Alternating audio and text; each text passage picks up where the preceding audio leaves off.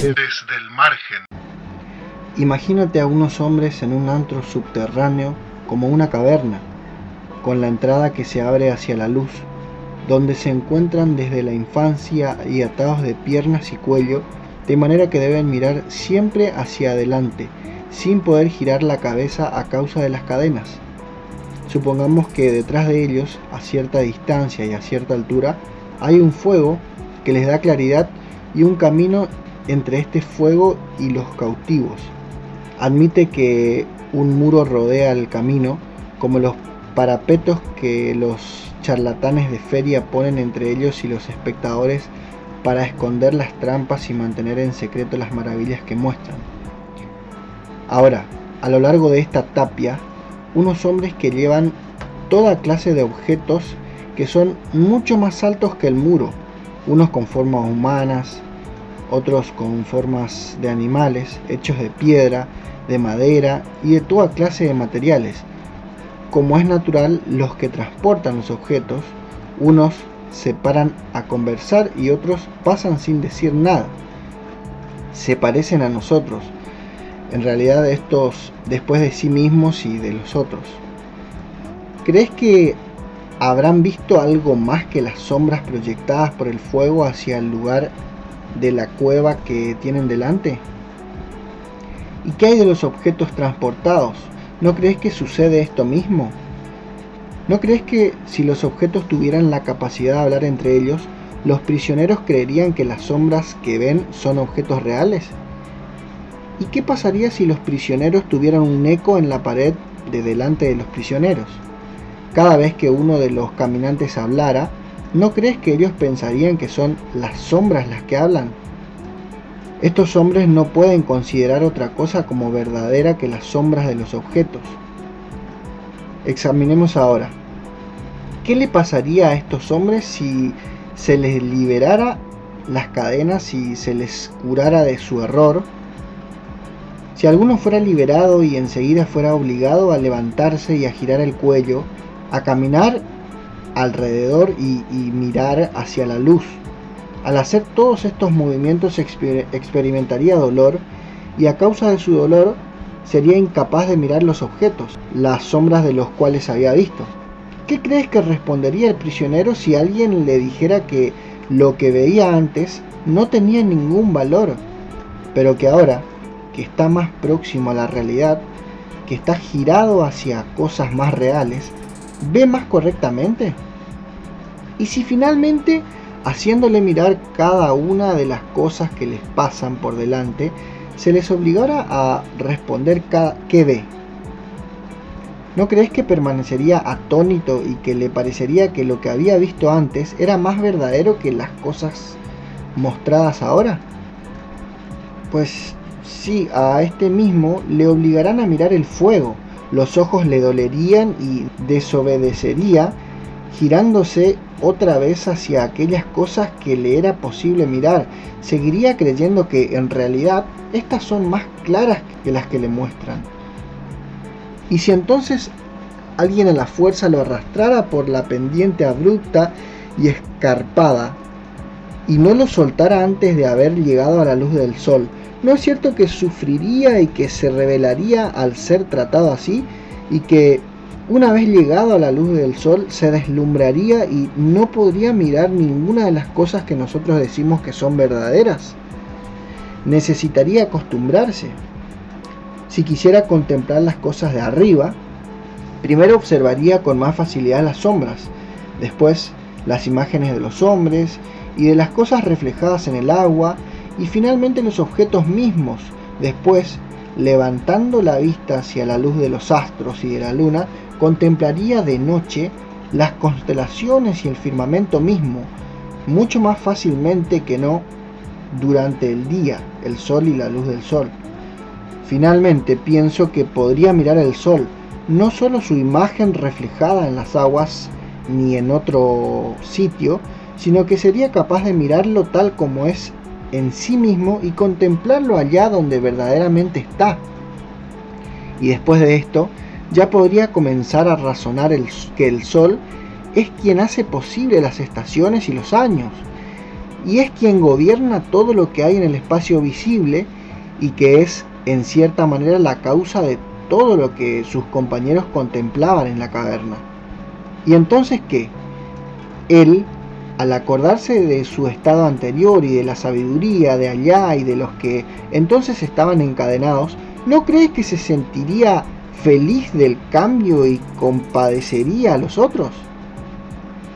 ¿Y crees que envidiaría los honores, las alabanzas y las recomendaciones que allá abajo daban a quien mejor observaba el paso de las sombras, a quien con más seguridad recordaba las que acostumbraban a desfilar por delante, por detrás o al lado de otras y que por este motivo era capaz de adivinar de una manera más exacta lo que vendría. ¿Tú crees que desearía todo esto y que tendría envidia de los antiguos compañeros que gozan de poder o son más honrados? ¿O bien preferiría como el Aquiles de Homero pasar la vida al servicio de un campesino y trabajar para un hombre sin bienes y soportar cualquier mal antes de volver al antiguo estado? Y piensa también esto que te diré. Si este hombre volviera otra vez a la cueva y se sentara en su antiguo sitio, ¿no se encontraría como ciego al llegar de repente de la luz del sol a la oscuridad? Y si hubiera de volver a dar su opinión sobre las sombras para competir con aquellos hombres encadenados, mientras todavía ve confusamente antes de los ojos que le habitúen a la oscuridad, y el tiempo para habituarse sería largo. ¿No es cierto que haría reír y que dirían que él, por haber querido subir, volvía ahora con los ojos dañados y que no valía la pena ni tan solo intentar la ascensión?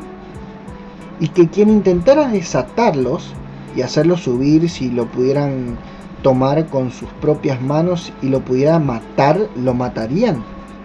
Esta imagen pues querido Glaucón, es aplicable exactamente a la condición humana, equiparando por un lado el mundo visible con el habitáculo de la prisión y por el otro la luz de aquel fuego con el poder del sol. Y si estableces que la subida y la visión de las cosas de arriba son la ascensión del alma hacia la región inteligible, no quedaría privado de conocer ¿Cuál es mi esperanza, ya que deseas que hable? Dios sabe si me encuentro en lo cierto, pero a mí las cosas me parecen de esta manera. En la región del conocimiento, la idea del bien es la última y la más difícil de ver, pero una vez es vista, se comprende que es la causa de todas las cosas rectas y bellas.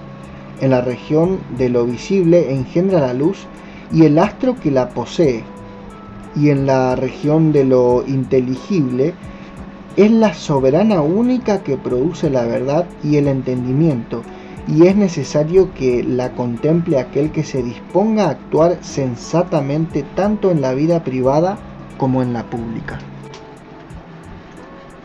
Buenas noches, ¿cómo están? Eh, hoy me encuentro solo. José María está volviendo a su, a su ciudad, a su casa y entonces bueno no pudimos coordinar para encontrarnos y entonces tomé la decisión de abordar esto que acabo de leerles. Y qué es esto que acabo de leerles es la alegoría de la caverna de Platón. Eh, es una especie de analogía en donde podemos entender más claramente o, un ejemplo digamos de lo que es el mundo sensible y el mundo inteligible del cual nos habla Platón por boca de Sócrates, ¿no es cierto? Esto que les leí es un diálogo que tiene Sócrates con Glaucón. Bueno, yo omití la parte donde hablaba Glaucón porque no, me parecía eh, mucho aporte, entonces lo que hice fue leerles únicamente lo que decía Sócrates. Y este, este, esta alegoría o esta historia, si se quiere, se encuentra en el libro La República de Platón. ¿Sí? Eh, hay muchas cosas que podemos reflexionar de este texto. Eh, no quiero decir mucho de lo que yo veo o de lo que yo pienso porque no quiero coartar su, su, propia interpretación del texto, ¿no es cierto? Entonces, eh, les voy a hablar un cachito, un poquitito, como para, para, para, para, charlar un poco con ustedes. Y bueno, después estaría bueno que ustedes mismos puedan interpretar o tratar de, de entender qué es lo que nos quería decir Platón con todo esto, Sócrates, no sé. Eh, y, relacionarlo con nuestra vida real. ¿sí? Eh, la alegoría de la caverna se puede aplicar a muchísimas áreas de nuestras vidas y de nuestra realidad, pero bueno, hay muchos elementos que podemos ir viendo, por ejemplo, los prisioneros, que son estas personas que desde su nacimiento están atados de piernas y cuello a una pared donde están obligados a ver solamente esas, esas sombras, ¿no es cierto? Y entonces como es lo único que ven, ese es el mundo real, ¿no es cierto? Son, son los dioses.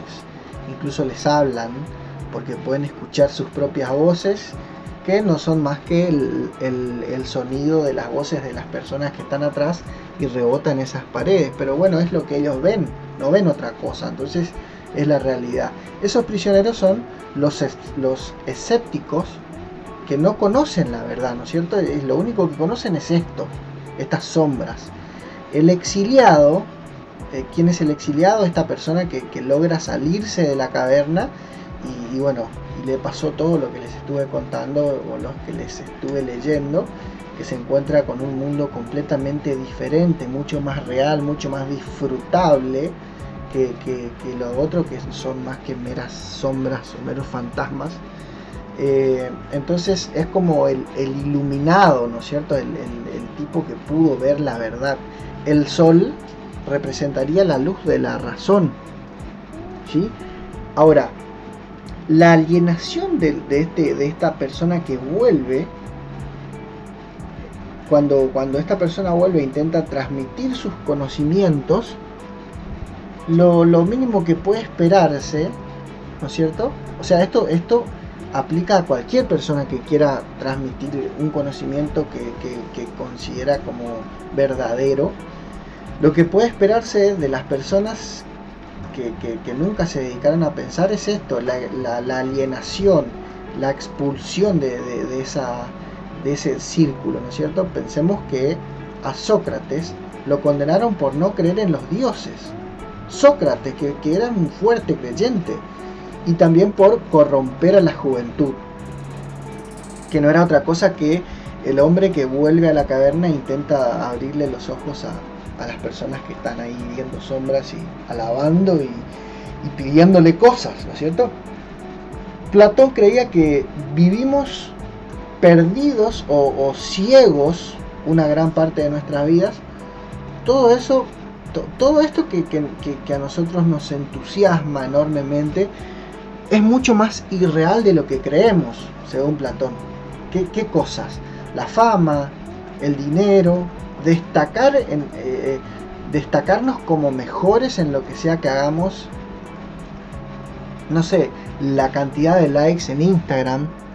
Todo eso no es más que sombras en el fondo de una oscura caverna. Son solo imágenes, fantasmas, que son proyectados o maniobrados por los dueños de la caverna o los dueños de, esa antorcha, ¿no es cierto? De esa, de esa llama que, es la que proyecta las imágenes. Quienes son los poderosos. ¿Y por qué creemos todo eso? O sea, ¿por qué creemos que, que, que, que esas sombras es lo único que hay? Y justamente porque somos ciegos guiados por otros ciegos. Estos otros ciegos pueden ser nuestros padres, nuestros maestros, eh, amigos, que nos aseguran que todo eso es real y que son las más grandes aspiraciones que podemos tener en nuestras vidas.